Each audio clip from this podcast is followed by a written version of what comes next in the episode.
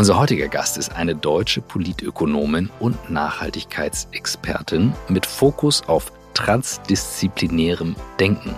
Sie ist Honorarprofessorin an der Leuphana Universität in Lüneburg und hat sich auf Wissenschaftskommunikation spezialisiert. Sie hat in verschiedenen wissenschaftlichen und politischen Positionen gearbeitet, darunter als Generalsekretärin des Wissenschaftlichen Beirats der Bundesregierung Globale Umweltveränderung.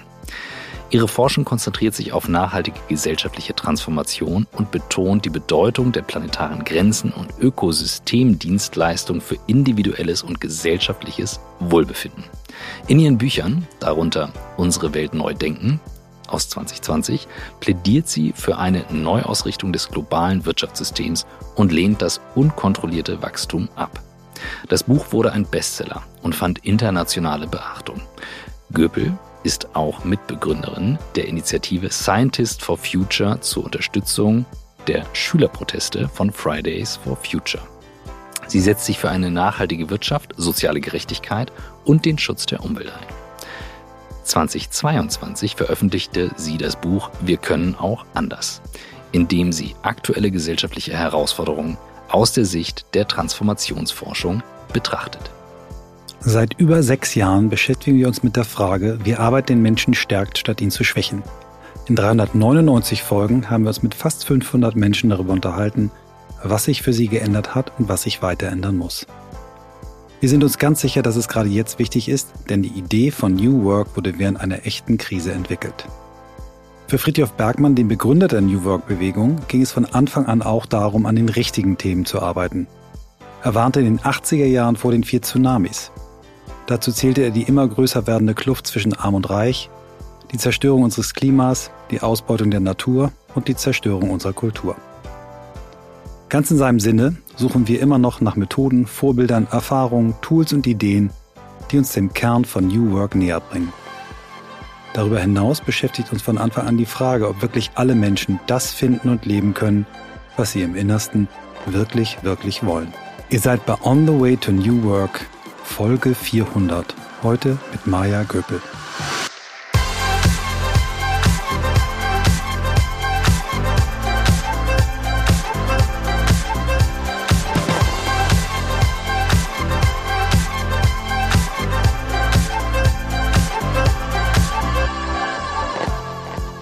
Hallo.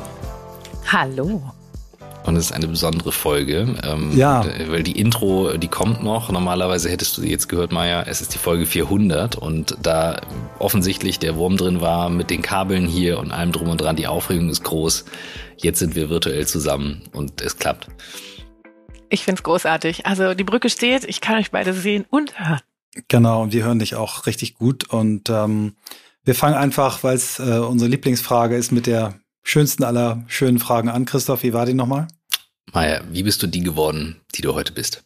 Naja, durch die Erfahrungen, die ich gemacht habe äh, in meinem Leben. Also ich bin ja Sozialwissenschaftlerin, da kann man das ja nur so verstehen, dass die Einbettung in Beziehungen, in Erlebnisse uns ja auch formen und prägen und natürlich die Lernerfolge ähm, oder auch Misserfolge, die ich mitgenommen habe, dann auch mein zukünftiges Handeln informieren und orientieren. Und magst du uns so ein paar Erfahrungen erzählen, die besonders prägend waren? Ja, voll gerne. Also ich nehme vielleicht so Lebensabschnitte eher, mhm, weil mhm. ich glaube, dass das tatsächlich mein, mein äh, Großwerden wird ja auch gerne thematisiert, insbesondere von der konservativen Presse, wenn sie versuchen, mich zu diskreditieren, dass ich ja sicherlich als Hippie-Kind auf dem Dorf nicht so richtig viel zu sagen hätte.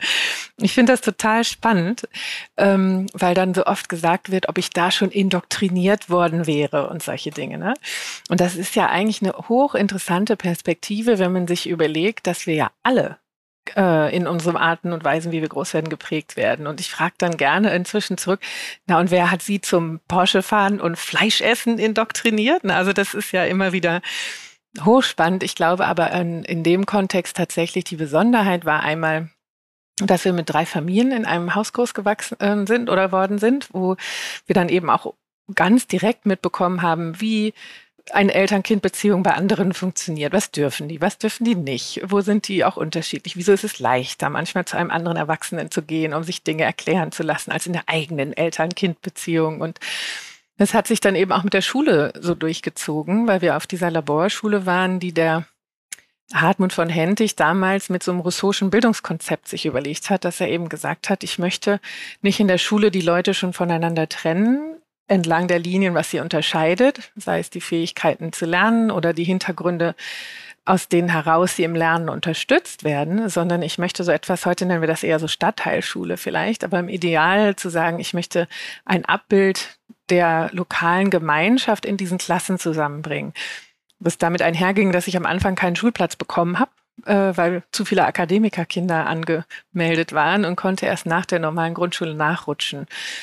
Und auch da war wieder die Erfahrung zu spüren, wie unterschiedlich Menschen groß werden, also wie unterschiedliche Perspektiven damit auch zustande kommen. Und damit einherging auch so ein Gefühl von sehr privilegiert sein, weil ich eben viele Unterstützung von meinen Eltern bekommen konnte. Ähm, weil sie mir viel ermöglicht haben, weil sie mir auch viel zugetraut haben.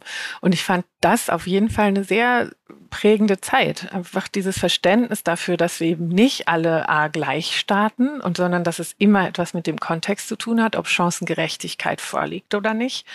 Und dann natürlich diese Erfahrungen daraus, was mache ich damit? Also fühle ich mich dann toll und besser, wenn ich besser bin als die anderen, oder habe ich eine gewisse Form von Pädagogik um mich herum, die mir auch Demut anzeigt und eben ganz klar darauf hinweist, dass es unterschiedliche Schwerpunkte, Begabungen oder eben Kontexte gibt, in denen ich starte. Und das war mit Sicherheit eine der allerersten Stationen, wo ich bis heute sagen würde, dass sie mich in der Form, wie ich arbeite und wie ich versuche, in die Welt zu gehen, deutlich geprägt hat. Mhm. Du hast ähm, ein Studium gemacht, äh, was mir vorher nicht klar war, was wirklich dahinter steckt. Du hast es äh, in einem anderen Zusammenhang mal beschrieben. Vielleicht fangen wir damit mal an. Politische Ökonomie. Und ich habe mitgenommen, dass es dabei darum auch geht, wie Menschen eigentlich ticken und wie Menschen auch zusammen leben und arbeiten. Vielleicht erzählst du mal ein bisschen was über dieses Studium, weil ich glaube, äh, da wissen die meisten Hörerinnen und Hörer nicht so richtig viel mit anzufangen. Ja, das ist super. Das wird ja auch immer wieder rausgestrichen bei Wikipedia. Ähm, da darf ich keine Politökonomin sein, weil Leute behaupten, dass das nicht gibt. Aber wer sich dafür interessiert, Kassel hat ein komplettes Zentrum für globale politische Ökonomie, in dem ich eben auch promoviert habe und auch schon länger. Und auch an der York University in Toronto dafür war. Und die Idee dort ist ähnlich. Also ich habe äh, ja Medien und Kommunikation in meinem ersten Studium bis zum Diplom gemacht und hatte dann das Gefühl, bis ich verstehe, warum, welche Geschichten, da ging es natürlich viel darum, welche Geschichten erzählen wir uns und helfen wir uns Nachhaltigkeit zu sehen oder nicht. Aber was für mich zu wenig drin vorkam, war, wo kommen denn diese Geschichten her? Und wieso sind die so zäh oder ähm, veränderungsresistent, von denen man vielleicht sagen würde, dass dort ein Ursprung liegen kann dafür, dass wir nicht nachhaltige Lösungen finden. Und ich habe gedacht, ich muss Kapitalismus ein Stück weit verstehen und dann nicht mhm. als Schlagwort, sondern auch als ein Beziehungsgeflecht. Und das macht politische Ökonomie. Also die ist interessanterweise auch die Vorreiterin oder Gängerin gewesen, bevor eine Trennung zwischen Ökonomie und Politik in den Wissenschaften und in den Denkenaufgaben nach Adam Smith und einigen weiteren äh, erst vollzogen wurde. Also das mhm. gab es vorher gar nicht. Das Trennen davon, wie Menschen motiviert sind und welche Institutionen sie sich schaffen, um ihre Kooperation zu organisieren. Also all das, was wir politische Rahmenbedingungen nennen oder auch Organisationsstrukturen, innerhalb derer wir arbeiten, irgendwie zu lösen voneinander. Und diese Idee, dass es einen Homo economicus, also einen repräsentativen Akteur oder Akteurin gibt, die einfach so von Gott channelt, was sie eigentlich immer will, die gab es halt auch gar nicht. Und genau mhm. dafür ist die politische Ökonomie wieder eingetreten, zu sagen, wir sind alle eingebettet in Institutionen und sie scheut sich dann ungleich der Ökonomie eben auch nicht. Und das ist vielleicht eine der wichtigsten Unterscheidungen heute, sowas wie Macht und Interessen als eine Analysekategorie mitzudenken. Mhm. Ist das äh, vergleichbar mit den diesen Blended-Studiengängen, die es äh, im, angloamerikanischen Bereich gibt, dieses PPE, also Philosophy, Politics, e Economics. Ist das so ein bisschen ähnlich oder ist das einfach nur von überall was zusammengestolpert und das politische Ökonomie ist wirklich eine richtige Wissenschaft, die das verbindet? Na, Wissenschaften sind ja immer so in, in Denkschulen organisiert, typischerweise. Also du hast Fachdisziplinen, aber du hast innerhalb derer dann auch nochmal, was wir sind, so Paradigmen oder Denkschulen, die mit bestimmten Annahmen, vor allem auch Menschenbildern, wie ich eben schon mal eins als Unterscheidung mhm. beschrieben habe, antreten. Und damit auch unterschiedliche Variablen für besonders relevant halten, um Veränderungsprozesse zu beschreiben.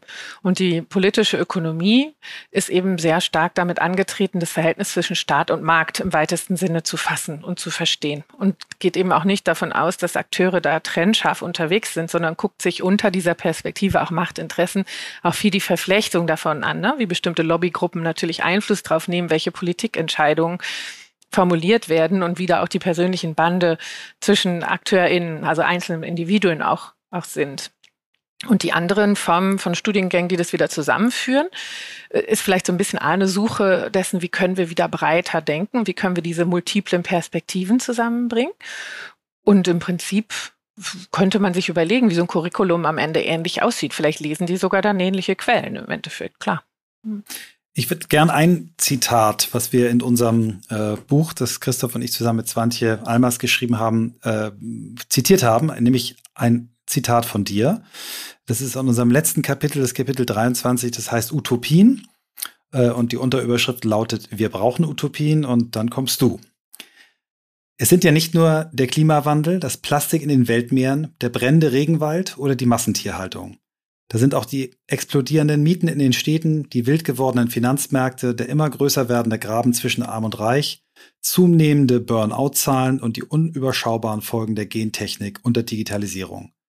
Längst hat sich ein Gefühl von Zeitenwechsel in unsere Wahrnehmung von der Welt eingeschlichen. Unsere Gegenwart wirkt zerbrechlich, während unsere Zukunft unaufhaltsam auf jene Szenarien zuzulaufen scheint, die wir aus Weltuntergangsfilmen kennen. Du bist ja ein auf jeden Fall jemand, der sehr gestaltend ist und auch Vorschläge macht, wie es besser geht. Aber in dem hast du mal auch, glaube ich, den Wut und äh, Frust einer ganzen Generation auch zusammengeschrieben, die sich ähm, jetzt gerade anfängt zu formieren und zu wehren. Wie bist du auf dieses Bild gekommen? Was hat, was hat in deiner Entwicklung äh, dazu geführt, dass du dieses Bild bekommen hast? Ich habe ähm, eine Zeit lang sehr viel in internationalen Beziehungen gearbeitet. Also ich bin im Laufe der Promotion also ich habe immer gerne das Denken direkt auch versucht anzuwenden. Das war äh, vielleicht einfach so eine rote Linie. Deshalb bin ich während der Doktorarbeit nicht nur Kellnern gegangen auf der Reeperbahn, sondern eben auch im internationalen Raum unterwegs gewesen, jetzt im Schlepptau vom BUND, ne? Bund Umwelt mhm. und Naturschutz Deutschland. Der hat internationale Netzwerke, die Friends of the Earth heißen und zu unterschiedlichen Themen arbeiten. Und ich habe über Welthandel meine Promotion geschrieben, also über die Idee von freiem Handel und wo kommt die her und wie sieht es auch in der Realität aus. Und bin dann eben auf diese Ministerkonferenzen etc. mitgefahren. Und dort bin ich einfach sehr direkt auch auf der Ebene der Vereinten Nationen, in den äh, Generalversammlungen und in dem Austausch mit Gruppen aus dem globalen Süden, wie wir sie nennen, sehr stark mit dem konfrontiert worden, was die Politik, die wir hier als positiv benennen, dort eben auch gemacht hat, gerade mit lokalen Strukturen und mit Menschen, die nicht die Macht hatten oder das Standing hatten, gegen internationale Konzerne dann anzugehen. Also wir haben sehr stark aus den NGOs heraus, aus dem globalen Norden mit AkteurInnen aus dem globalen Süden gearbeitet. Und das waren dann lokale Bevölkerungsgruppen, ob sie jetzt Fischerei als Grundlage ihrer Lebens Lebensversorgung hatten oder eben Farmer und Farmerinnen oder tatsächlich auch stark Frauennetzwerke. Da kam sehr viel Übereinstimmung in dem, wo sie eigentlich keine Chance haben, in Märkten, die wir dann frei nennen, zu bestehen. Und daher war dort einfach ganz klar, dass es immer zwei Seiten gibt zu einer strukturellen Veränderung. Und nur weil die Standards für uns befreiend wirken, für unsere Form von Konzernen und wie die sich angefangen haben, in der Welt zu verbreiten, war das nicht unbedingt befreiende Standards für diejenigen, die mit ihnen konfrontiert wurden, aber an ihrer Gestaltung nicht teilgehabt haben.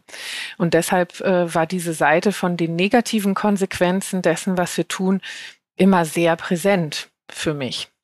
Gab es mal eine Zeit in der Geschichte, also einfach nur eine interessierte Frage, gab es mal irgendwann eine Phase in der Geschichte, wo man sagen könnte, zu der gab es einen positiveren Einfluss oder eine positivere Einflussnahme. Ich denke jetzt gerade dran, weil das, was du beschreibst, ist ja durchaus aktuell, aber in der Anfangszeit, als sich überhaupt Konzerne gebildet haben, ich glaube, das ganze, die ganze Idee von Organisation in der Form kommt aus Holland, als sie die erste, wie hieß sie?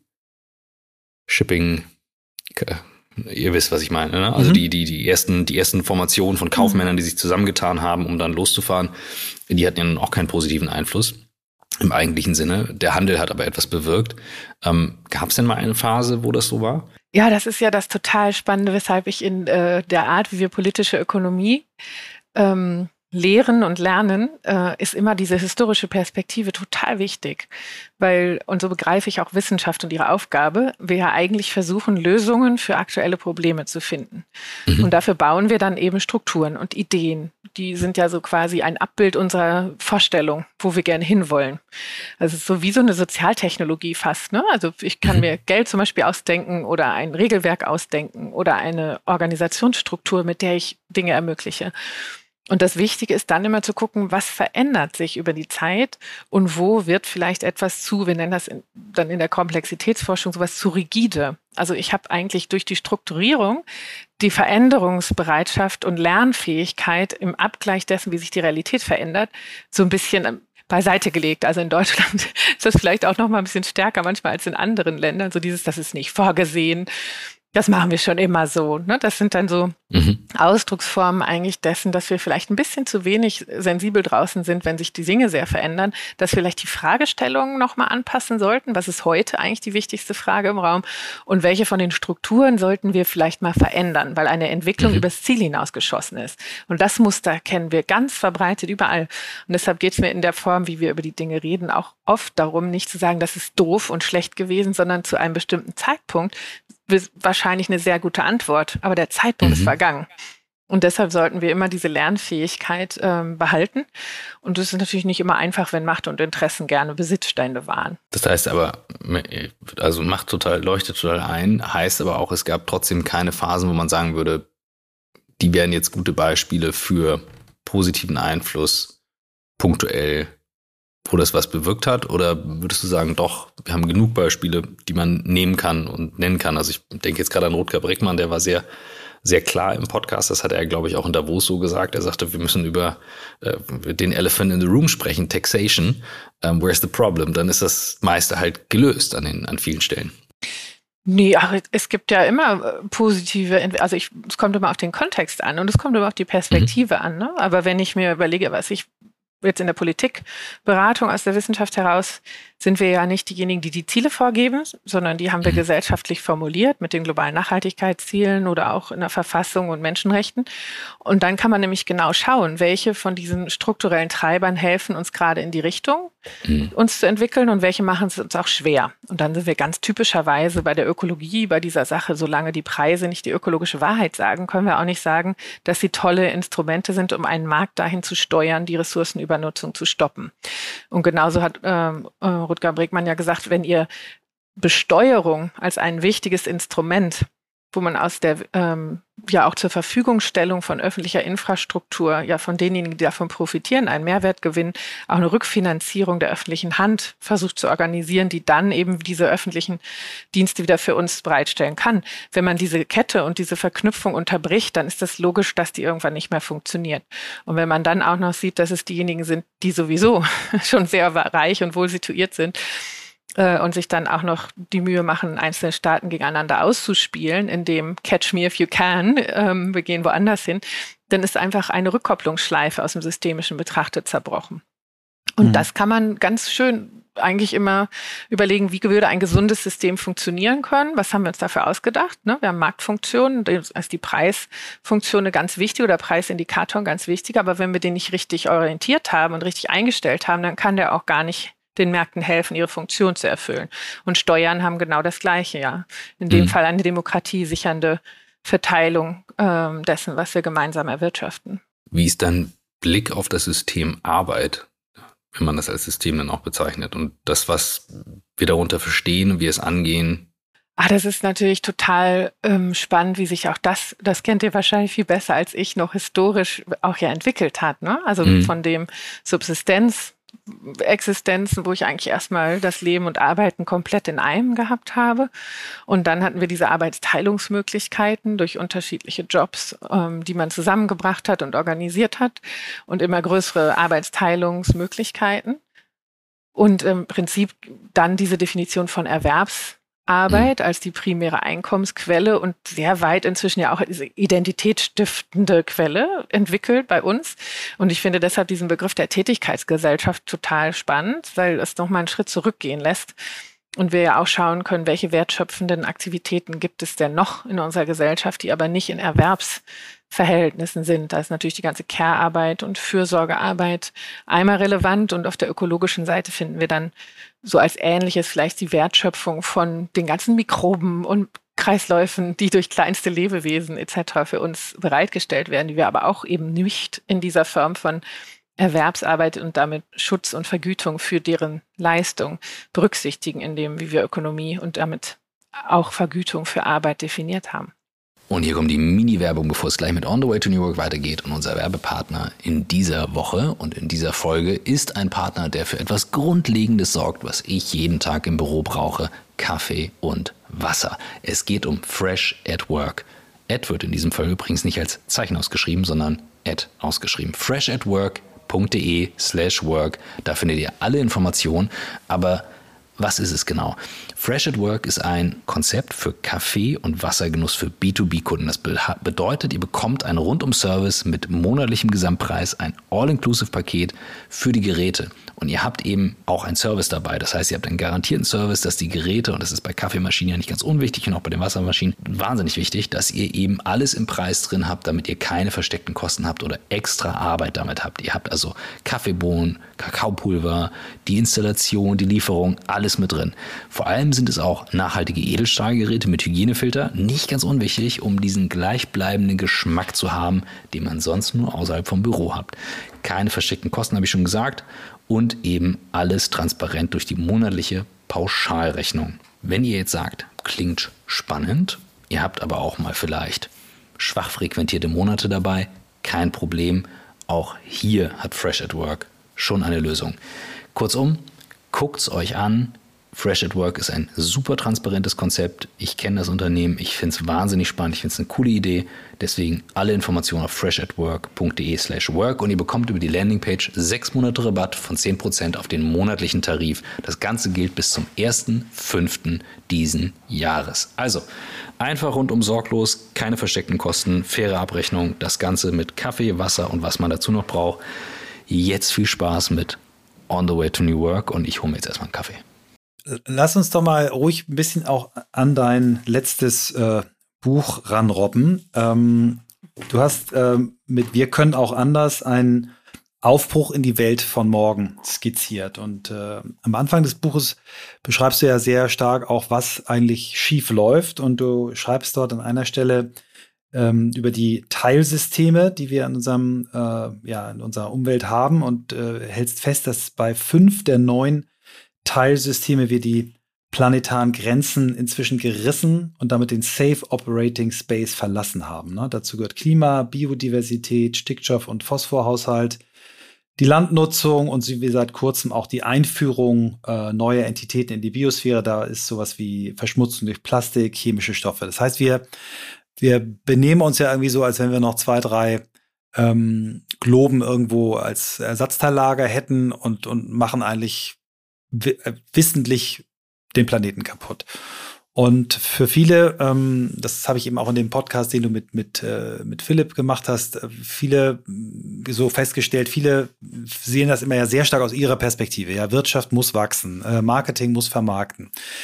Ähm, ich habe vorhin, und das würde ich gern zusammenbringen, äh, diesen einen Satz von dir mitgenommen, äh, wir bepreisen die Umwelt nicht. Also diese fünf Systeme, die wir quasi ausgebeutet haben, dafür hat niemand bezahlt. Ne? Das hat, haben quasi die Menschen, die sich wirtschaftlich bereichert haben, die Unternehmen aufgebaut haben, die haben, haben die entnommen oder haben ihren Dreck da reingehauen und mussten dafür nicht bezahlen. Wenn wir diese, das mal als Ausgangspunkt nehmen und sagen, was für eine Chance oder wie kann das gehen, dass wir ähm, das, was wir da kaputt machen, auch bezahlen müssen? Ist das überhaupt singulär von einem Land wie Deutschland start und leistbar? Muss das nicht von den United Nations kommen? Reichen die, die 17 Ziele? Also wieder zu viele Fragen auf einmal, aber vielleicht spürst du meinen, meinen wir Wunsch, wo wir loslegen. dass wir möglichst immer nur eine Frage ich hab stellen. Das, ich habe es dir gesagt, Christoph. Ja, sorry, ich mach's falsch. Alles gut. Das, das, das. ähm, ja, ich überlege mal, wo ich einsteige, weil ähm, Such dir also das, das Ganze, Nee, ich habe das ganze Buch ja immer aus dieser Perspektive System Thinking geschrieben. Also weil ich den Eindruck habe, es ist sehr in so Einzelteile und Einzeldisziplinen und vermeintliche Naturgesetze ähm, im, in dem Bereich, was wir als soziale Instanz und besonders ökonomische Instrumente geschaffen haben, sind wir uns so ein bisschen gefangen eigentlich in der Art, wie wir auf die Welt gucken und sehen viele Lösungen nicht. Und für die Dinge, die du jetzt beschrieben hast, also gerade die, das Ökologische und was wir da geschenkt bekommen haben an ähm, artgerechter Haltung einfach für so ein biologisches Wesen, wie wir es sind, das wird unter dem Begriff der Global Commons gefasst aus der Forschung. Das sind eben einfach die Dinge, die keine einzige Nation, kein einziges Volk, kein einziges Unternehmen geschaffen hat, sondern die wir alle gemeinsam quasi vorgefunden haben in dem wir auf diesem Planeten geboren wurden. Und der zweite wichtige Punkt ist, dass wenn wir sie nicht gemeinsam managen, dann werden sie kaputt gehen. Weil die Aktivitäten des Ausnutzens, was du eben beschrieben hast, ohne unbedingt darauf zu achten, was die Konsequenzen daraus sind. Wenn ich das mache und die anderen machen das auch und wir alle denken, die anderen machen es ja auch, dann machen wir alle weiter. Und das ist ja die Tragödie der ähm, Allmende, wie sie beschrieben wurde, oder eben diese Übernutzung der Gemeingüter. Und deshalb waren diese Institutionen wie die Vereinten Nationen genau die Antworten darauf. Also war ja 1972 zum ersten Mal auch diese Konferenz über Umwelt und Entwicklung in Stockholm. Und da ging es genau darum, das zu verstehen, dass einzelne Länder das gar nicht in den Griff kriegen können. Das Klima ist ja nur eine der Paradebeispiele da, weil die CO2-Emissionen, die wir hier emittieren, mit viel zu großem Pro-Kopf-Fußabdruck natürlich einfach andere Staaten untergehen lassen und die Verwüstung oder Überschwemmung dort sogar eher reinschlägt als hier bei uns. Das heißt, das Verursacherprinzip ist gar nicht mehr gegeben, dass ich die Konsequenzen meines Handelns spüre, Weshalb es halt auch so einfach ist, das zu übernutzen. Weil es mhm. sind die anderen an einem anderen Ort oder später, Thema zukünftige Generationen, die die Konsequenzen meines Zugriffs, meines überzogenen Zugriffs spüren. Und das ist für uns ein Steuerinstrument, wieder ein Feedback-Loop, den wir rausgenommen haben. Und das kann man bei der Biodiversität aber genauso sehen. Also die Amazonas-Diskussion ist ja nur eine gewesen. Es gibt einfach bestimmte Flächen, da ist die Artenvielfalt oder eben auch die Zirkulation von Wasser- und äh, Sauerstoffkreisläufen so gebündelt, weil es dort diese Form von Wäldern in einer großen Fläche gibt, dass sie für die gesamte ähm, Welt im Grunde genommen eine Relevanz entfalten.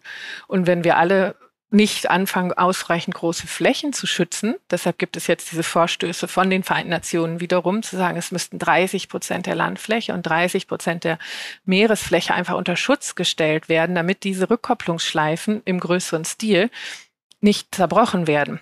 Weil wir dort einfach auch nochmal ganz andere Formen haben, wie sich diese ähm, Rückkopplungsschleifen organisieren, als es jetzt mit einem CO2-Preis zum Beispiel zu managen wäre. Ich kann nicht auf einen Schmetterlingsart oder einen Vogel einen Preis draufkleben und dann davon ausgehen, dass das im Grunde genommen das Management erlaubt, sondern da braucht es eine andere Form von Governance, ähm, wo wir eben nicht nur reine Märkte äh, definieren können.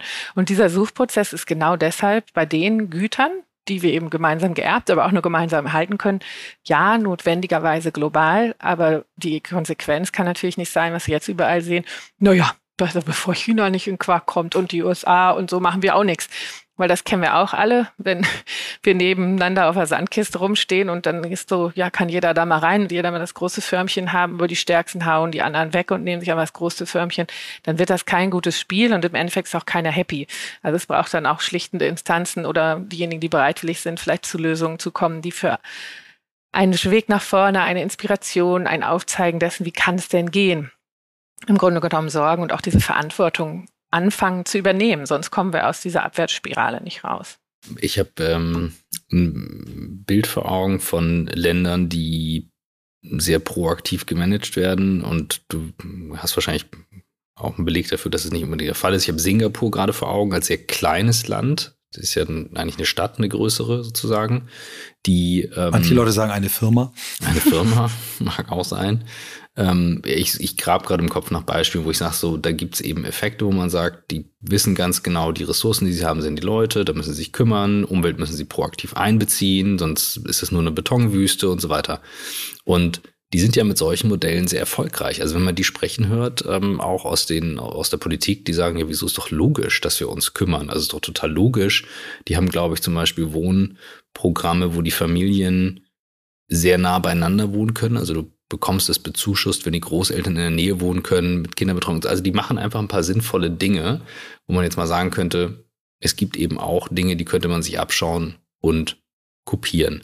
Hat es aber was mit der Größenordnung zu tun, also dem Managen verschieden großer Systeme, die dahinter liegen? Müsste das anders aufgeteilt sein?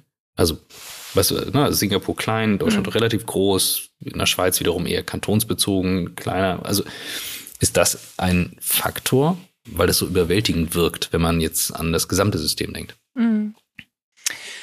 Naja, im Idealfall ähm, würden wir sowas wie funktionale Hierarchien haben. Das ist auch spannend, wie man aus der systemischen Perspektive die Idee von Hierarchie ganz anders denkt. Ne? Da ist es nicht so, ein paar sitzen oben und diktieren den anderen, was sie dürfen, sondern die Frage ist eher, wie schaffen wir das tatsächlich, die Ziele zu erreichen, die wir uns gesetzt haben, also ein System gesund zu erhalten. Ne? Das wäre genau mhm. diese Regeneration.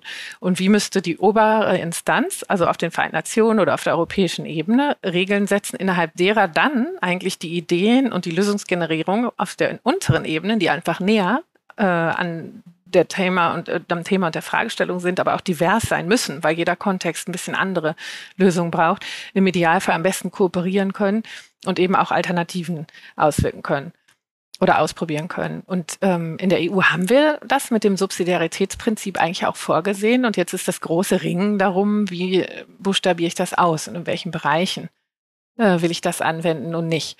Und wie bei allen gibt es so Prinzipien, die kann ich total positiv drehen und mhm. ich kann sie gleichzeitig wieder als Schuldzuweisungsmechanismus drehen, so wie unsere Republik äh, auf der nationalen Ebene dann ganz gern sagt, das mhm. war jetzt wieder Brüssel und wir können gar nichts dafür. Und manchmal nehmen sie es als Entschuldigung und können dann über die europäische Ebene vielleicht Dinge machen, die sie hier nicht durchkriegen. Und auf der anderen Ebene wird dann immer Brüssel und die EU für schuldig erklärt gegen die armen nationalen Interessen, was natürlich auch nicht unbedingt unsere Unterstützung für die Europäische Union in der Bevölkerung stärkt. Deshalb wie bei allen Mechanismen und allen Prinzipien kommt es unheimlich darauf an, wie erzähle ich darüber mhm. und wen involviere ich in diese Erzählung. Ne? Und versuche ich damit wieder diese Gemeinwohlorientierung zu fördern also sprich Wortrückkopplung an diese funktionale Hierarchie und das zu erklären, warum das bestimmte Arbeitsteilung und vielleicht auch Zurückhaltung im einen, aber dafür Ausbreitung im anderen Bereich erlaubt. Oder versuche ich im Grunde genommen meine eigene Position zu sichern und in eine Hierarchie zu gelangen, in der ich oben hocke. Das wäre eben genau so eine andere Form, das zu organisieren. Mhm. Und deshalb äh, ist das immer so ein Aushandlungsprozess. Und vielleicht auch, wie du gesagt hast, ein Geschichteprozess, also Kommunikationsprozess. Wie verkaufe ich das? Weil in der Schweiz ist das Subsidiaritätsprinzip Teil der Kultur mhm. gefühlt. Also da niemand geht immer zuerst mit dem Finger zum, zum Bundesrat, was da ja die Regierung ist, sondern äh, es beginnt immer in der Gemeinde, dann im Kanton und dann ist von Kanton zu Kanton verschieden und dann erst äh, nach ganz oben. Bei uns ist das gefühlt kulturell anders eingebaut braucht das jetzt einfach mehrere Generationen Zeit oder ist das noch nicht gut vermarktet? Dass dieses Prinzip eigentlich eine schlaue Idee ist. Hm. Ja, das Spannende ist ja, dass ich finde, dass es meistens eher als ein Verunmöglichungsprinzip eingesetzt wird. Ne? Also wenn ich jetzt so an Bildungssysteme oder sowas gucke, da kriegt man ja mit der Kulturministerinnenkonferenz regelmäßig so ein bisschen ein Relevanzproblem. Also wo man sich überlegt, für was tretet ihr eigentlich an? Mhm. Da wird so diese Länderhoheit äh, im Grunde genommen eher als eine, wir müssen gar nichts machen, was wir nicht wollen, Logik an den mhm. Staat gebracht.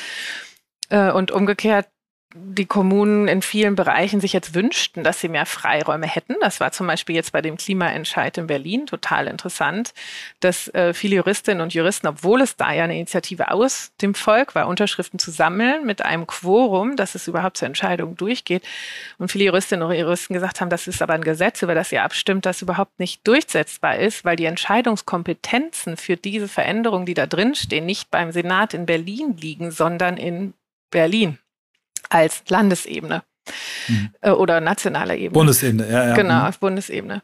Und genau deshalb ist es total wichtig und ist ja auch Teil des Aushandelns, ähm, wer darf wo voranschreiten. Und prinzipiell würden wir in vielen Nachhaltigkeitsthemen sehen, dass die kommunale Ebene sehr viel relevanter und wichtiger ist.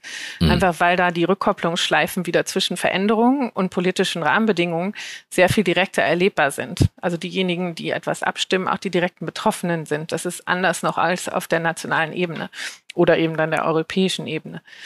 Ähm, und diese Verständ das Verständnis eben dafür, warum Dinge getan werden oder auch so ein gewisses Gefühl von Reputationslogik, wenn man den Leuten auch begegnet, ähm, in einer regelmäßigen Form da anders greifen.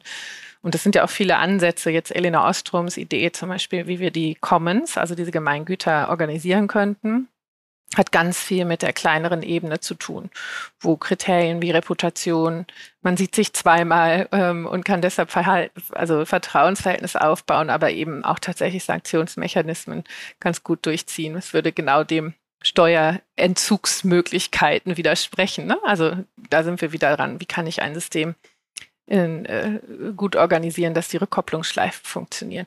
Da sind häufig eben kleinere Ebenen, kleinere Gruppen. Es muss ja nicht immer lokal gefügt sein, sondern kleinere Gruppen, ähm, wo man sich noch kennt und wo man wiederholt miteinander zu tun hat, einfach sehr wichtig. Wenn wir uns dieses Thema Systemtheorie nochmal angucken und in System denken, das ist ja etwas, was uns ähm, Menschen, die sich damit nicht äh, in der Tiefe beschäftigt haben, nicht so leicht nachzuvollziehen. Und du hast in deinem Buch ein ganz, äh, wie ich finde, schönes Beispiel mit diesen beiden Seen, die nebeneinander liegen und eigentlich sehr ähnlich sind und wo ein Forscher mal versucht hat, durch verschiedene Experimente zu erklären, was eigentlich passiert, wenn man so ein System ähm, durcheinander bringt. Magst, magst du das Beispiel nochmal erzählen? Weil ich finde das einen schönen, schönen Punkt, äh, dafür Verständnis zu sorgen. Mhm. Also es ging ähm, im Prinzip darum zu gucken, wie stark kann ich da etwas verändern, ohne dass sich dann der Gesamtzustand, wie er sich über eine lange Frist immer wieder balanciert verändern würde. Und in dem Fall ging es um Fischbestände und ab wie viel Punkt, also wie viel Entnahme, das beobachten wir ja auch in der Fischereipolitik tatsächlich, ne? dass es gar nicht darum geht zu sagen, ah ja, man darf gar keine Fische mehr fangen, sondern eine bestimmte Rate an Fischen rauszunehmen, sodass die ähm, die Neuproduktion sozusagen, also wieder genug Fische geboren werden, damit im Folgejahr wieder genug da sind. Dazu gehört aber, dass ich nicht so viel Fische rausgenommen habe, dass die sich kaum mehr begegnen können und paaren können. Und genau das ist ein Stück weit das, was in dem Experiment angelegt wurde. Ab welchem Punkt der Entnahme von einem weiteren Fisch habe ich dann eine kritische Masse unterschritten, in der all diese Begegnungen und damit die Möglichkeiten, eine ausreichende Reproduktion im nächsten Jahr weiterzutreiben, unterminiert werden. Und die Botschaft ist immer wieder, dass wir nicht davon ausgehen, dass jeder nächste kleine Schritt nur verhältnismäßig genauso viel Veränderung mit sich bringt, wie wir es vorher gewohnt waren. Das sehen wir aber in ganz vielen Prognosen. Dann heißt es nur, ja komm, also das kleine bisschen mehr ist jetzt auch wirklich egal. Mhm. Und das ist halt dieser Kipppunkt-Effekt. Kipppunkt. Mhm, danke, genau, ja. mhm. von dem gesprochen wird. Und äh, dass es dann eben genau nicht nur eine kleine weitere Veränderung ist, sondern dass ganz viel ins Rollen kommt, mhm. was sich vorher gegenseitig stabilisiert hat. Und schwupp, auf einmal sind Korallenriffe rff, platt. Oder der See mhm. in dem Fall ist gekippt, so tatsächlich im Sinn des Kipppunktes, so dass dann die Fischpopulation zu klein geworden ist und dann wupp kommen die Algen und irgendwas wächst viel mehr, was auch nicht mehr balanciert wird und dann ist der Sauerstoffgehalt nicht mehr hoch genug und wupp. Also dann verändert sich so ein ganzes Ökosystem, weil ich im Grunde genommen die Volumina der unterschiedlichen Spezies, die sich gegenseitig ausbalancieren, um einen zu viel reduziert habe. Also Umgangssprache ist vielleicht so der, der Tropfen, der das fast zum Überlaufen mhm. bringt. Mhm, mh, mh. Ne? Danke. Also der umgekehrte Effekt auf exponentielles Wachstum eben dann in die andere Richtung. Ähm, ich hatte gerade einen Gedanken dazu, der sich jetzt nicht auf Ökosysteme bezieht, sondern auf ähm, Sozialsysteme. Also eben, wenn wir zusammenarbeiten und es gibt Effekte. Ich wurde jetzt gerade am Freitag dazu befragt und konnte da nicht gut genug darauf antworten zu diesem Thema Quiet Quitting, ähm, Great Resignation und in China jetzt noch eine Stufe weiter bei LAN, also Let It Rot, übersetzt. Ähm, kombiniert mit der ähm, Ein-Kind-Politik, also der extrem niedrigen Geburtenrate.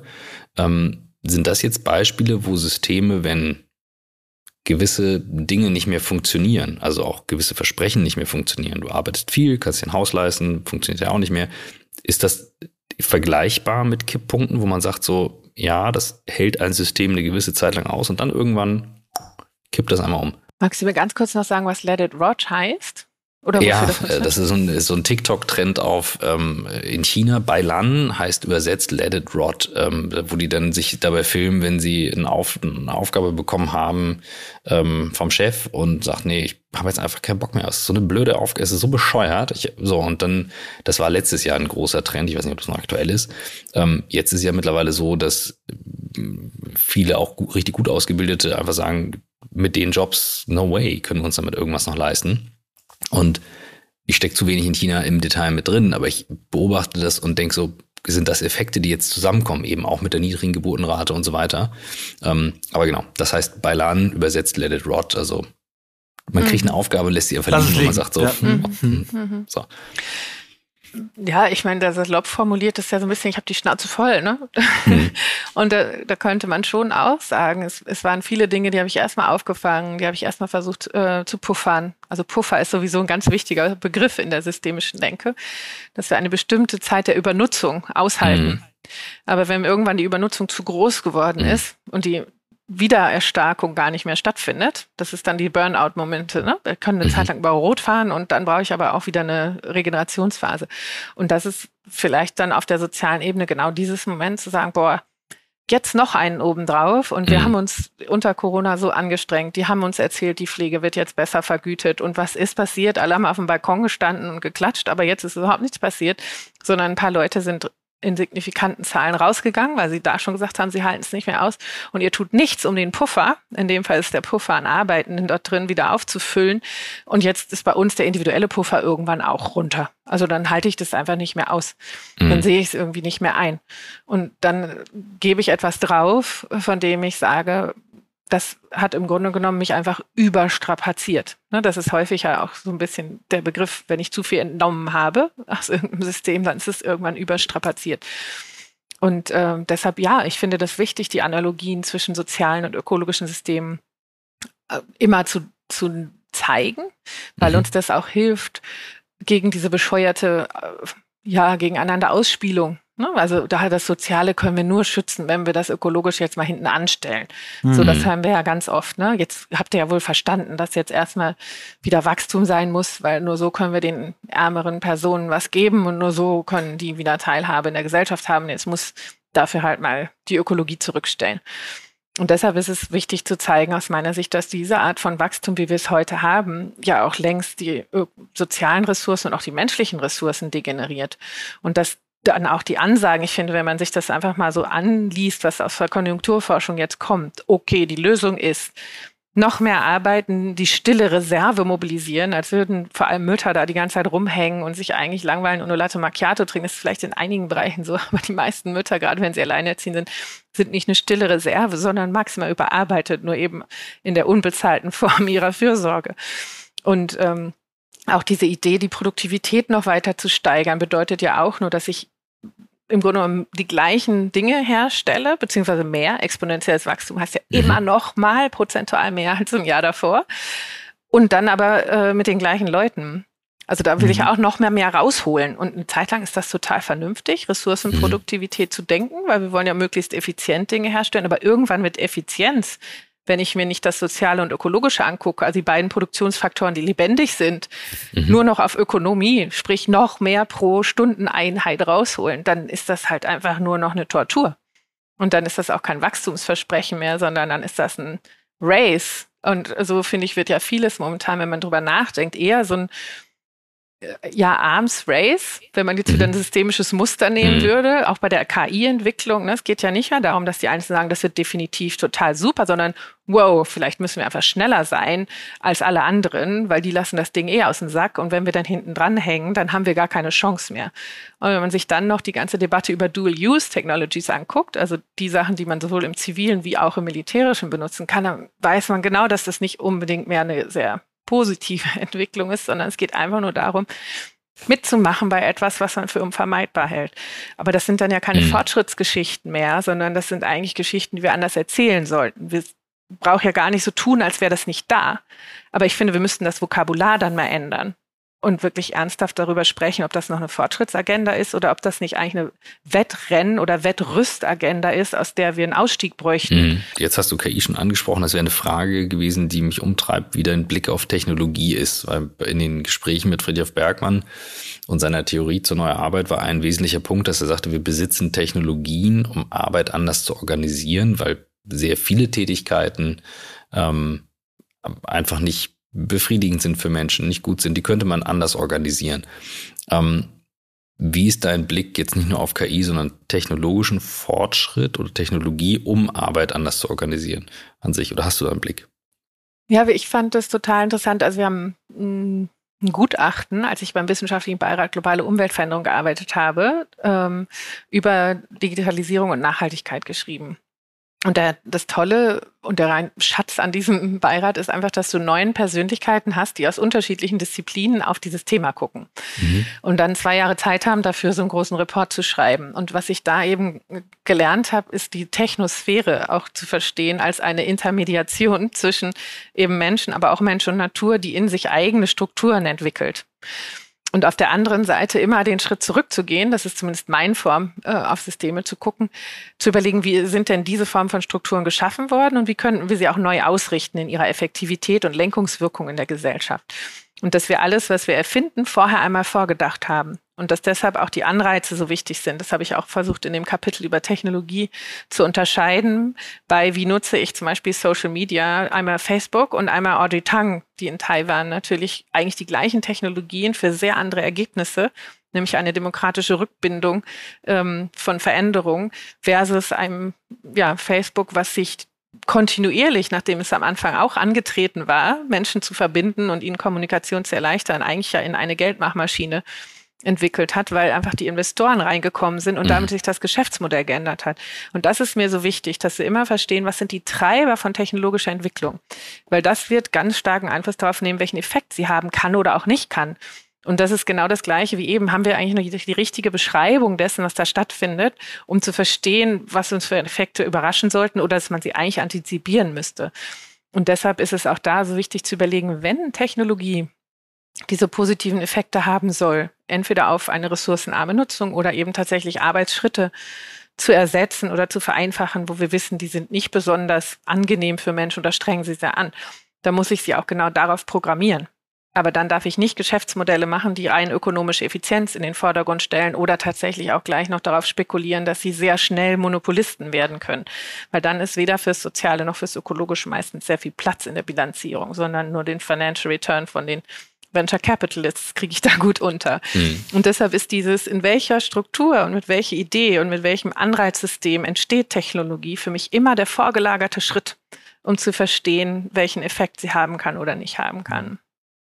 Wie siehst du ähm, das Thema technologischer Fortschritt äh, als wesentlichen Treiber für, für das Ingriffbekommen unserer Umweltthematik? Sagst du, es geht nur mit Verzicht und Technologie oder sagst du, Technologie ist nur eine Illusion? Es geht nur mit Verzicht. Was, was ist da deine Perspektive?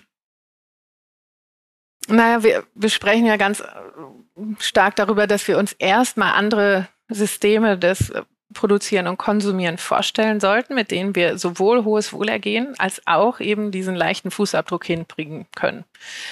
Und dann spreche ich eben nicht von einer Antriebswende, wo die gleichen Autos jetzt nur noch elektrisch fahren und wie dann eben die Digitalisierung dabei hilft, dass sie vielleicht auch noch automatisch fahren können und wir dann gleichzeitig auch noch arbeiten können, sondern ich muss dann wenigstens überlegen, wie ich durch diese Schritte anfange, die Anzahl von Autos, die überall rumfahren, vielleicht mal zu reduzieren und die Auslastung von den einzelnen Stehzeugen, anstatt dass sie 95 Prozent einfach nur blockierend in der Ecke rumhängen, aber ihre eigentliche Bedürfnisbefriedigung, die sie ja versprechen, können, ja. hm. genau, zu erfüllen, gar nicht ausüben können.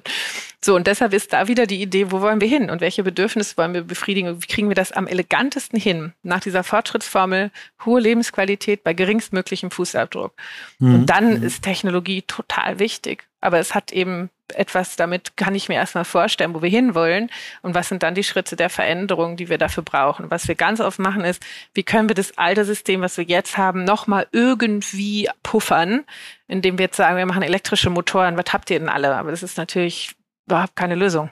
Ähm, lass uns mal auf die, auf die Jugend gucken. Ähm, die Gen Z, die sowohl mit äh, Fridays for Future als jetzt auch mit der ähm, letzten Generation, also da sind auch ältere Generationen dabei, aber sagen wir, angetrieben ja doch sehr von den jungen Menschen, ähm, die Stimme viel deutlicher noch erheben, als das, glaube ich, Generationen vorher gemacht haben, aber ja nicht die Probleme lösen, sondern sie vor allen Dingen erstmal ansprechen. Ne? Wenn ich mich jetzt zum Beispiel an die äh, OMR, wo du ja auch warst, ähm, an, an den Auftritt von Luisa Neubauer erinnere, die äh, also quasi verweigert hat, irgendeinen Lösungsvorschlag ähm, zu geben, außer wenn deine Firma sich nicht anständig benimmt, kündige. Das ist ein, fand ich ein sehr privilegierter Blick.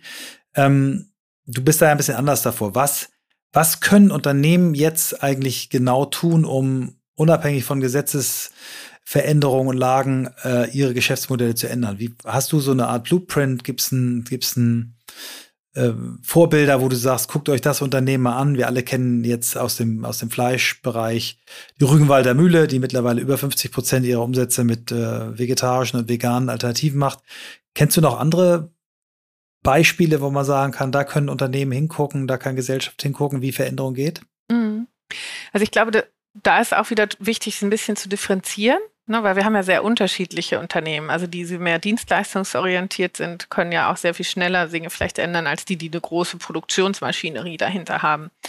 Und diejenigen, die dann so große Verbrauchs, äh, Güter, Quatsch, andersrum, also gute, große Gebrauchsgüter machen, die lange halten sollten, sei es schwerer Maschinenpark oder eben Autos oder das, was wir an Waschmaschinen und so rumstehen haben, die haben natürlich auch nochmal eine andere Idee von Geschäftsmitteln als die, die jetzt Verbrauch, also Lebensmittel oder Hygieneartikel oder sowas machen. Ne?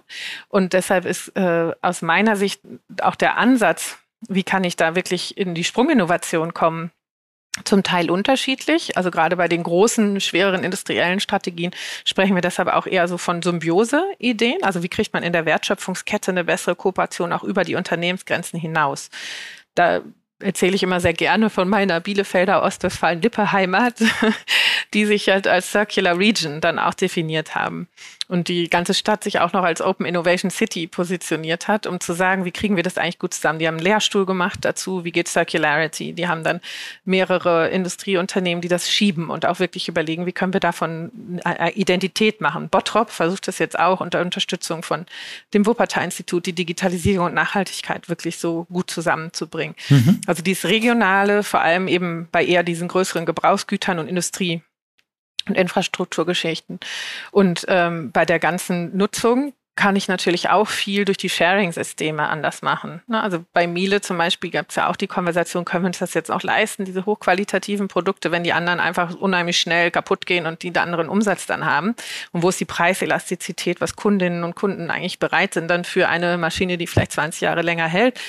Aber jetzt im Geschäft erstmal mit einem deutlich höheren Preis da steht, wie kann man dann vielleicht sogar noch sowas wie eine kollaborative Nutzung anreizen, sodass es gemeinsame Kauf äh, Entscheidungen sind, aber die Dinger sind qualitativ so hochwertig, dass sie einfach öfter läuft, weil mehrere Leute sie benutzen. Also dieses Nutzen statt Besitzen ist auf jeden Fall ein ganz, ganz wichtiger Anteil mitzudenken, wenn ich versuche, Geschäftsmodelle in die Zukunft zu entwickeln. Und manchmal ist es dann eben wichtig, über die, die typische Konsumentenbeziehung hinauszudenken oder auch über die typische Konkurrenzbeziehung hinauszudenken. Mhm. Und ähm, als gemeinsame Einstiegsschneise ist ja im Moment, was ich mir so wünschen würde, dass wir jetzt als eine Chance nehmen, diese ganzen Ideen über Reporting, wie muss man die eigentlich neu ausrichten? Wie kann man damit dann aber auch anders darlegen? Was ist die ökologische und soziale Wertschöpfung, aber auch welche Schadschöpfung haben wir drin und wie möchten wir die vermeiden? Das wird im Moment so in die Ecke geschoben, oh, Compliance und noch mehr Auflagen und dann schiebt man das in irgendeine Abteilung, die dann möglichst die Zahlen so baut, dass es ganz gut aussieht. Aber ich könnte das natürlich als auch eine kulturelle Innovations- ähm, Inspiration verstehen ne? und sagen, wir wollen eigentlich hier best in class werden. Wir gucken uns das jetzt an und wir nehmen die Chance der Standardisierung. Ja, manche nerven die Standards, aber ich kann ja auch feedbacken, wo es gut funktioniert hat und wo man vielleicht anpassen kann. Wir nehmen das jetzt wirklich als eine totale Chance, um bei uns die Hotspots zu entdecken, wo wir wirklich mhm. ran sollen, zu sehen, wie sind die anderen bei uns aufgestellt und wie können wir da auch so einen positiven Wettlauf hinbekommen. Ne? Und, und welche DNA ja. ist damit dann vielleicht auch zu vermitteln und welche anderen Key Performance Indikatoren, sprich Kultur und Erzählungen darüber, was ist ein erfolgreiches Unternehmen, können wir dann vielleicht auch nochmal in die Gesellschaft weitertragen und in ein Handelsblatt in das Ranking der wertvollsten Unternehmen, das im Moment ja nur der Aktienwert ist, wo ich denke, wie kann das mhm. noch ein Indikator für wertvoll sein? So, also das wäre ja eigentlich so ein ganzer Impuls. Wie mhm. wollen wir mhm. eigentlich Wert definieren? Und welche Strukturen, Anreizsysteme, Subventionen helfen uns dabei, diese Werte zu erhalten, zu schöpfen und zu regenerieren? Und welche stehen uns im Weg? Und deshalb sollten wir sie updaten, damit wieder bei dem Geschichtlichen. Die haben eine Zeit lang bestimmt einen super Dienst äh, verliehen. Aber wir sind heute anders in einer anderen Zeitenwende. Also ich finde das interessant. Ich habe ja den Begriff anscheinend fast so da 2020 drin gehabt. Ne? Und dieses, da, also aus der ökologischen Perspektive ist es nicht erst mit dem Krieg passiert die Zeitenwende, sondern es war vorher völlig klar, dass wir Dinge sehr anders machen müssen. Hm. Hast du von der äh, Bemühung von Steve Wozniak, dem, dem Apple-Co-Founder, gehört, der mit Hilfe von Blockchain irgendwie das Thema Energieeffizienz ähm, regeln will? Und Anschlussfrage, falls nein und auch falls ja, glaubst du oder siehst du An Ansätze im, im Thema Blockchain beim Thema Nachhaltigkeit? Um zum Beispiel auch Wertschöpfungsketten einfach sauberer nachzuhalten und, und wirklich zu, zu spotten? Ja, nee, das haben wir auch viel diskutiert. Also die Distributed Ledger Geschichte im Grunde genommen als dahinterliegende Logik ja zu nutzen und auch als vertrauensbildende Logik auch zu nutzen, aber eben tatsächlich transparenzgenerierende äh, Logik zu nutzen. Auch in internationalen Beziehungen mit den äh, digitalen Markern und so weiter kann man Ressourcen auch anders nachvollziehen und solche Dinge.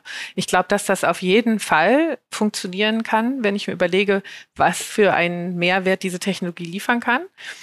Äh, die Sachen, die man natürlich dann diskutieren muss, ist, was machst du denn eigentlich mit so lange etablierten Netzwerken wie das Bitcoin-Beispiel, wo dann irgendwann die, die Tails so lang werden von dem, was alles durchgezogen wird, bevor ich einen eine nächste äh, Anpassung vornehmen kann, das ist natürlich unheimlich ressourcenintensiv wird. Mhm. Deshalb, ich habe mir die spezielle Technologie mhm. jetzt noch nicht mhm. angeguckt. Das ist aber, glaube ich, ja bei einigen wirklich auch der nächste Innovationsschritt gewesen, zu sagen, wie können wir den Mehrwert erhalten, ohne dass es dann eben irgendwann diese Megamaschine wird, die ich bei jeder weiteren Transaktion im Grunde genommen im Hintergrund bespielen muss. Mhm. mhm. Ich habe am äh, Freitag, Donnerstag einen Begriff gelernt, ähm, auch in Bezug auf Arbeit, ähm, von einer Wissenschaftlerin in einem Panel, die sagte, der beste, positivste Effekt bei Arbeit entsteht durch bei leichter Überforderung. Also wenn wir so leicht überfordert sind, ähm, weil wir dann immer noch ein Stück auch geistig wachsen, angestrengt sind, aufmerksam sind. Wie ist es bei großen Systemen? Sollten die smooth laufen oder müssen die eigentlich auch leicht überfordert sein, um immer auch sich weiterzuentwickeln nach vorne? Hm. Ja, ich überlege gerade, ob die Größe dabei relevant ist oder ob es nicht so ein Phasenkonzept bräuchte. Ne? Also äh, auch wieder mit dem Thema, das besprechen wir ja, wenn du das große System Gesellschaft mhm. im Moment nimmst, unter dem Bereich der Zumutungsfrage. Ne? Also wie viel Veränderung kannst du eigentlich zumuten? Und deshalb habe ich schon das Gefühl, äh, ja, die Wachstumszone liegt immer außerhalb der Komfortzone, aber du darfst nicht in die Panikzone kippen. Und mhm. deshalb ist dieses immer mal wieder kurz durchschnaufen dürfen und vielleicht eine Pause machen dürfen oder sich verstetigen dürfen, glaube ich, ein wichtiges Instrument oder eine wichtige Zwischenphase, um eben nicht aus der, wir gehen immer aus der Komfortzone ins Neue, irgendwann in die Panikzone zu kippen, weil ich den habe, ich kann überhaupt nicht mehr anhalten. Mhm. Und deshalb ist, glaube ich, ja, die Größe vielleicht das eine, aber ich glaube tatsächlich die Frequenz und die Taktung ähm, richtig wichtig. Also diese Dynamik, mit der ich Veränderungsschritte dann voreinander setze. Ja, spannend. Also es, äh, ich, ich suche gerade noch nach dem praktischen Beispiel, aber ich finde, es gibt ja Teile davon und ähm, musste sehr darüber nachsinnieren, wo ich dachte so, was definieren wir als leichte Überforderung auch unterschiedlich? Ne? Also wer, wenn man jetzt mal an Individuen denkt und sagt, ab wann ist das so ein Punkt und ab wann nicht? Ähm, ja, wir laufen auf die Stunde zu. Wir haben dir versprochen, wir sind on time, weil du gleich ja. ein, ein Ich habe noch ein schönes Thema. Hast. Ich habe noch ein schönes Thema. Mhm. Du hast äh, in einem Podcast, den ich gehört habe, äh, gesagt, die Welt ist kein Vergnügungspark für die Reichen. Und ich würde gerne nochmal auf diese Verantwortung auch die Menschen mit überdurchschnittlich viel äh, Geld haben. Es gibt diese Beispiele eigentlich in den letzten 30 Jahren habe ich zahlreiche gesehen, angefangen von einem äh, Paul McCartney, der sich seinen ersten äh, Toyota Prius mit einem Privatjet hat einfliegen lassen, äh, wo du dann sagst, der ist ja nett, aber damit hast du die Ökobilanz komplett zerstört, dieses Autos. ähm, Leo DiCaprio, der auch ein großer Aktivist ist, aber auch immer mit einem Privatflieger ankommt und so weiter. Also irgendwie gibt's ja da ganz viel ähm, Menschen mit, mit Geld, die auch sich einsetzen fürs Thema, aber dann an, auf der anderen Seite einen Lebensstandard haben, der eigentlich konträr läuft.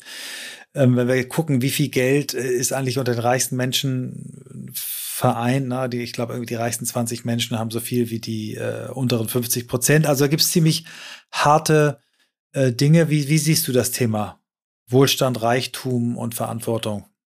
Diesen Prozess, den wir jetzt brauchen, diese Transformation aktiver mitzugestalten und auch vielleicht mehr finanziell dazu beizutragen. Ich ähm, habe da immer so zwei Blicke drauf. Das eine ist ein mathematischer und das andere ist ein soziokultureller. Und ich fange mal mit Mathe an.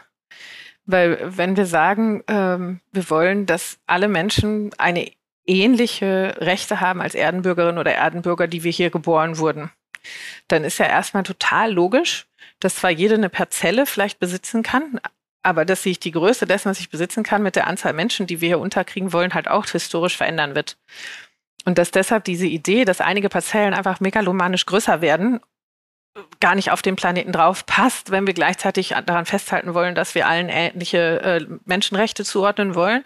Und der zweite Ableitung, damit komme ich langsam ins soziokulturelle, äh, auch eine Demokratie natürlich nicht gut funktioniert, weil sie das Ideal One Person, One Vote nach vorne setzt und wir zunehmend merken, dass diese Idee von One Dollar, One Vote im Grunde genommen ersetzt wird. Ne? Das heißt, da ist so diese Idee von Vertrauensverhältnissen irgendwann erodiert. Das heißt, ich kann mit Mathe anfangen.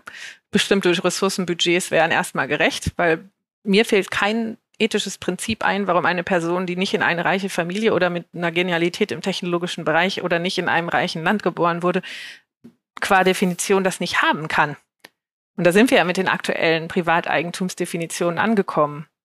Und deshalb ist es auch da wieder wichtig zu überlegen, wie haben die sich eigentlich historisch entwickelt und warum haben wir irgendwann die Besitzverhältnisse, die wir heute wieder haben, abgeschafft, weil wir sie als feudal und, äh, feudal und aristokratisch befunden haben. Und das ist mir immer wieder so wichtig. Also wo, wer definiert Geschichte, wo fängt sie an und was sind eigentlich Eigentumsformen und Größenordnungen, mit denen man wiederum sagen kann, dass sie heute auf diesem Planeten unter diesen Bedingungen passen. Und da kann ich rechnen ne, bei Ressourcen. Und die andere Form ist ja dann zu sagen, was mache ich denn eigentlich mit diesem Privileg, wenn ich es heute habe? Hm. Und da wird von der Forschung werden eigentlich so fünf Rollen unterschieden, die ich mir alle vergegenwärtigen kann, ähm, weil ich als sozial-ökonomisch sehr einflussreiches Individuum, was ich de facto bin, wenn ich dieses Vermögen habe, ja nicht nur konsumiere, sondern auch investiere beispielsweise. Das sind jetzt diese neueren Berechnungen. Also wenn mein Vermögen sich weiter vermehrt, ist es ja irgendwo aktiv. Ähm, und nicht unbedingt sind das diejenigen, die die hohe Rendite für sehr nachhaltige Anlageformen draufgeben würden, sondern wie viel liegt da eigentlich noch wieder zum Beispiel in neuen Explorationen von Öl und so weiter, wenn sich das einfach gerade lohnt. Das heißt, neben Konsumentin als Investorin auch sich zu verstehen, aber gleichzeitig natürlich als Rollenmodelle weil das, was dort gemacht wird, hat natürlich eine ganz andere Reichweite. Einfach so, wie ich es inszeniere oder nicht, oder weil ich es sage. Und entweder qua meines Besitzes, dass ich irgendwo hingebe oder nicht, oder eben meiner Rolle in einer bestimmten Organisation, das wäre die vierte Rolle, die ich ganz bewusst habe, äh, das einfach eine andere Größenordnung hat.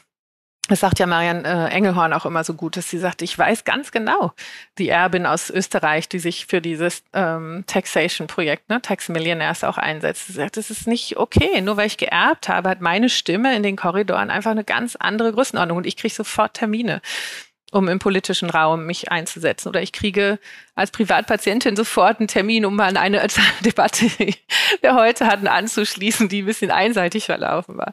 Und die letzte Rolle, die wichtig ist, also ich habe Konsumentin, Investoren, Rollenmodell, mhm. was besonders bei den Normen natürlich wichtig ist. Wenn die sagen, mache ich weiter, weil ich es mir leisten kann, dann denken andere auch, die Briefe kriege ich auch, solange die das machen, wieso soll ich als Kleinkonsumentin mich einschränken? Und deshalb ist die letzte Rolle als Bürgerin und Bürger. Also wie verhalte ich mich politisch? Und setze ich mich dafür ein, dass die Rahmenbedingungen sich verändern, damit wieder Platz für alle da ist? Oder lasse ich es lieber, weil dann müsste ich ein paar meiner Privilegien ja auch wieder abgeben? Und das sind Fragen, die können die im Zweifel am besten selbst beantworten, aber auf der anderen Seite müssen sie auch an sie herangetragen werden, weil sie sind ja de facto Bürgerinnen und Bürger und haben durch diese ganzen Rollen einen sehr starken Einfluss auf das, was bei uns möglich ist oder verunmöglicht wird und deshalb in diese Freiheit und Verantwortungsdebatte durchaus auch einzuladen. Michael, äh, dir obliegt die Abschlussfrage nach einer Folge, die ein äh, auf jeden Fall mich sehr gefordert hat intellektuell. Ich musste wirklich mhm. immer richtig mit reingehen und zuhören, aber im Positiven und ähm, eine würdige Jubiläumsfolge. Finde ich denn, auch. Ja. Ja, begann mit der Folge Dank 100 äh, mit genau. viel Philosophie. Genau. Die, die letzte Frage und wenn du magst, gerne koppelt sie an an das, was du gerade in Gründung hast. Ähm, na, die Einstiegsfrage lautet ja, wie bist du der Mensch geworden, der du heute bist? Und die Ausstiegsfrage ist, wo willst du noch hin? Wo möchtest du noch hin? Ähm, kannst du natürlich auch anders beantworten, aber da wir auch gerne ein bisschen Werbung für das, was du jetzt vorhast, machen möchten, erzähl doch noch vielleicht ein bisschen, was genau jetzt passiert. Mhm.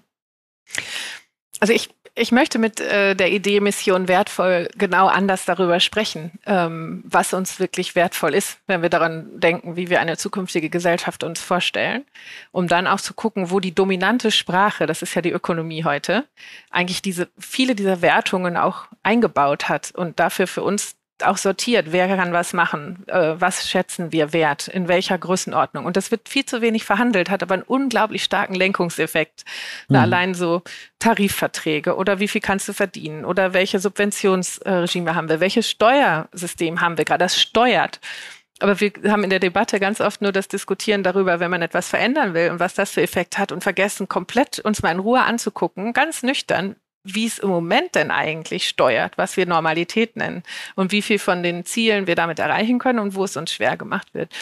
Und ich will immer wieder einladen, wie ich das eben auch versucht habe, nicht aus individuellen Debatten, so oh, ist wieder die Neid- und Reichendebatte, ne? Ich höre es schon, wie es kommt. Oder eine Frau, die sich eine bestimmte äh, Verhaltensweise beschwert, oh ja, mi, mi, mi die Strukturen, immer wieder die Strukturen anzuschauen und zu sagen, die sind da und die, die haben eine prägende Wirkung auf das, was wir typischerweise tun und wer typischerweise es leichter hat und typischerweise ein bisschen schwerer hat. Und deshalb sollten wir diese Strukturen immer wieder anpassen und den Idealen, die wir oft teilen, ein Stück weit immer wieder näher bringen. Wir werden sie nie erreichen. Auch das ist irgendwo logisch. Aber ich finde, in uns ist angelegt dieses Lernende und offene und miteinander Verhandelnde, wie wir es bestmöglich hinbekommen können, die Gemeinsamkeiten, die wir haben, auch wieder mehr in den Fokus zu nehmen, anstatt uns nur noch darüber zu streiten, wo wir uns unterscheiden. Hm. Das Wunderschönes Schlusswort. Schlusswort für eine Folge 400, die Gemeinsamkeiten in den Blick zu nehmen. Ja. Statt über die Unterschiede zu streiten. Vielen Dank für eine sehr, sehr intensive Stunde. Und ähm, sorry nochmal für den technischen Hiccup, sonst hätten wir, glaube ich, die anderthalb Stunden aber auch voll gemacht. Und im Zweifelsfall müssen wir das nochmal irgendwann nachlegen. Ja, also, also weißt du, wir machen einfach weiter, weil wir wollen ja dann all das, was ich jetzt so komprimiert äh, versuche immer zu sagen, das wollen wir ja auch ganz in Ruhe mit vielleicht Grafiken und mhm. Zusammenhänge mhm. zeigen und sowas mhm. viel leichter transportieren nochmal. Das ist ja die ganze Idee dahinter. Aber wirklich okay. immer wieder die Einladung, darüber nachzudenken, was treibt denn jetzt gerade dies Entstehen, anstatt sich einfach nur wütig abzuwenden, warum der oder die das jetzt gerade macht. So machen wir es. Vielen Dank, Maja. Danke euch. Das war eine wichtige und eine würdige Folge 400, nachdem wir in unserer Folge 100 Friedhof Bergmann hatten, in der Folge 200 David Allen, den Autor von Getting Things Done und dann in Folge 300 Fred Dust, den ehemaligen äh, International Managing Director von IDEO, der das wunderbare Buch Making Conversations geschrieben hat, haben wir nun endlich eine Frau. Ähm, es gibt so viele großartige Frauen und wir haben auch so viele großartige Frauen getroffen und wir fanden es irgendwie Komisch, dass wir so lange gebraucht haben, um auf einer Jubiläumsnummer eine Frau zu haben. Aber um Maya haben wir sehr lange gekämpft. Wir wollten sie auch schon für Folge 300 haben, aber aufgrund von eigenen Projekten ging es damals noch nicht. Und äh, ja, umso mehr freuen wir uns, dass wir sie heute bei uns hatten. Wir werden eine Fortsetzung irgendwann machen, das haben wir schon besprochen. Und äh, ja, für diejenigen, die sich mal wieder fragen, ja, was hat denn Nachhaltigkeit mit New Work zu tun? Wir haben es eingangs ja schon mal erzählt. Die vier Tsunamis, vor denen Friedhof Bergmann gewarnt hat. Und äh, wir glauben einfach, dass es eine ganz, ganz große Aufgabe ist, die sich auch diejenigen, die sich mit äh, New Work beschäftigen, äh, in ihr Playbook schreiben dürfen. Es kommt nicht nur darauf an, wie wir zusammenarbeiten, sondern auch woran wir arbeiten und ähm, unter welchen Rahmenbedingungen. Und da ist das Thema Nachhaltigkeit eben eins der ganz zentralen. Ähm, wir würden uns sehr freuen, wenn ihr uns zur Jubiläumsfolge 400 äh, mit ein paar Sternen beglückt, am liebsten natürlich fünf. Ähm, sehr, sehr gerne auch mit Kommentaren auf den Podcast-Plattformen. Ähm, das hilft uns, die Reichweite zu steigern. Und äh, ja, vielen Dank schon mal im Voraus für all die, die es machen wollen. Und weiter geht's mit der Folge 401 bis, äh, sagen wir erstmal 800, die ihr in den nächsten Jahren hören werdet. Danke für so viele Jahre Treue. Ähm, wir machen es wirklich super, super gerne, auch weil wir so viel tolles Feedback von euch bekommen.